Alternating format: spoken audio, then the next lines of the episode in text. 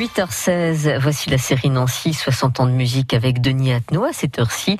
Et nous revenons sur quelques événements importants hein, qui ont marqué Nancy et font encore la signature de la ville pendant toute cette semaine et la semaine prochaine.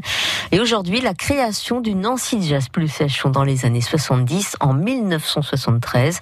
Et depuis cette date, les plus grands noms se sont succédés sur les scènes du festival comme Ray Charles. Donc les organisateurs se sont adressés à la mairie.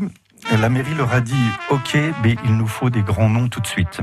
Donc c'est pour ça qu'ils sont partis avec ces noms euh, de référence euh, très vite. Mais moi, ce que je remarque surtout, c'est l'ambiance quoi de cette soirée, euh, qu'elle soit blues, qu'elle soit world, qu'elle soit jazz. euh, il y a une ambiance particulière. Ça se passe pas dehors, mais enfin sous des chapiteaux, etc.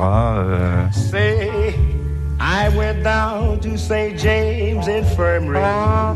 L'autre jour avec des copains, on se remémorait un petit peu et il y a eu les Stranglers euh, qui ont joué, euh, je crois que c'était en 84 ou 85, euh, je sais plus l'année. Bon bah voilà, euh, un groupe qui sort un petit peu du contexte jazz, mais qui représentait bien son époque aussi. Quoi.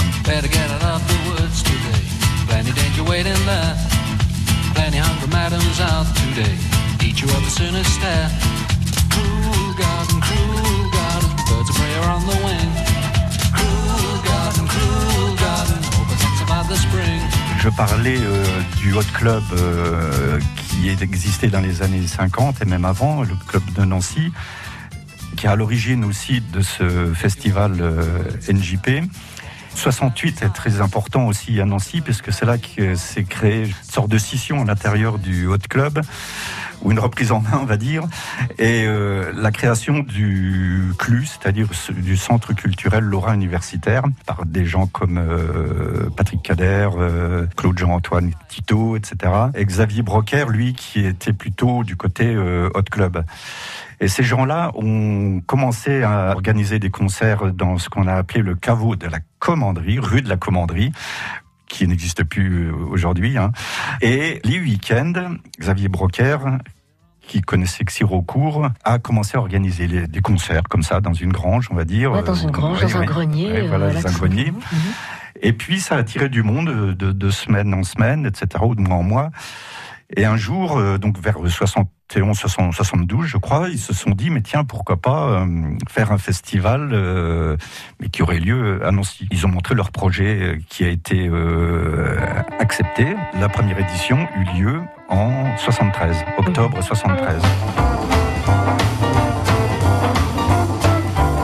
Alors, quand ces gens ont débuté avec le NJP, ils se sont dit on va le faire en octobre, à la rentrée, pour avoir les étudiants. Et tout de suite, c'était le premier festival de jazz en France qui avait lieu à l'automne, alors que tous les autres festivals avaient lieu plutôt en été, au bord de la mer, à Nice. Et maintenant que le festival arrive à presque 50 ans d'exi- d'existence, on va dire, ça marque Nancy quand même. C'est quand même dans l'année euh, une référence. Et, beaucoup, il y en a même qui prennent leurs vacances à ce moment-là pour euh, participer à toutes les soirées du, du NJP.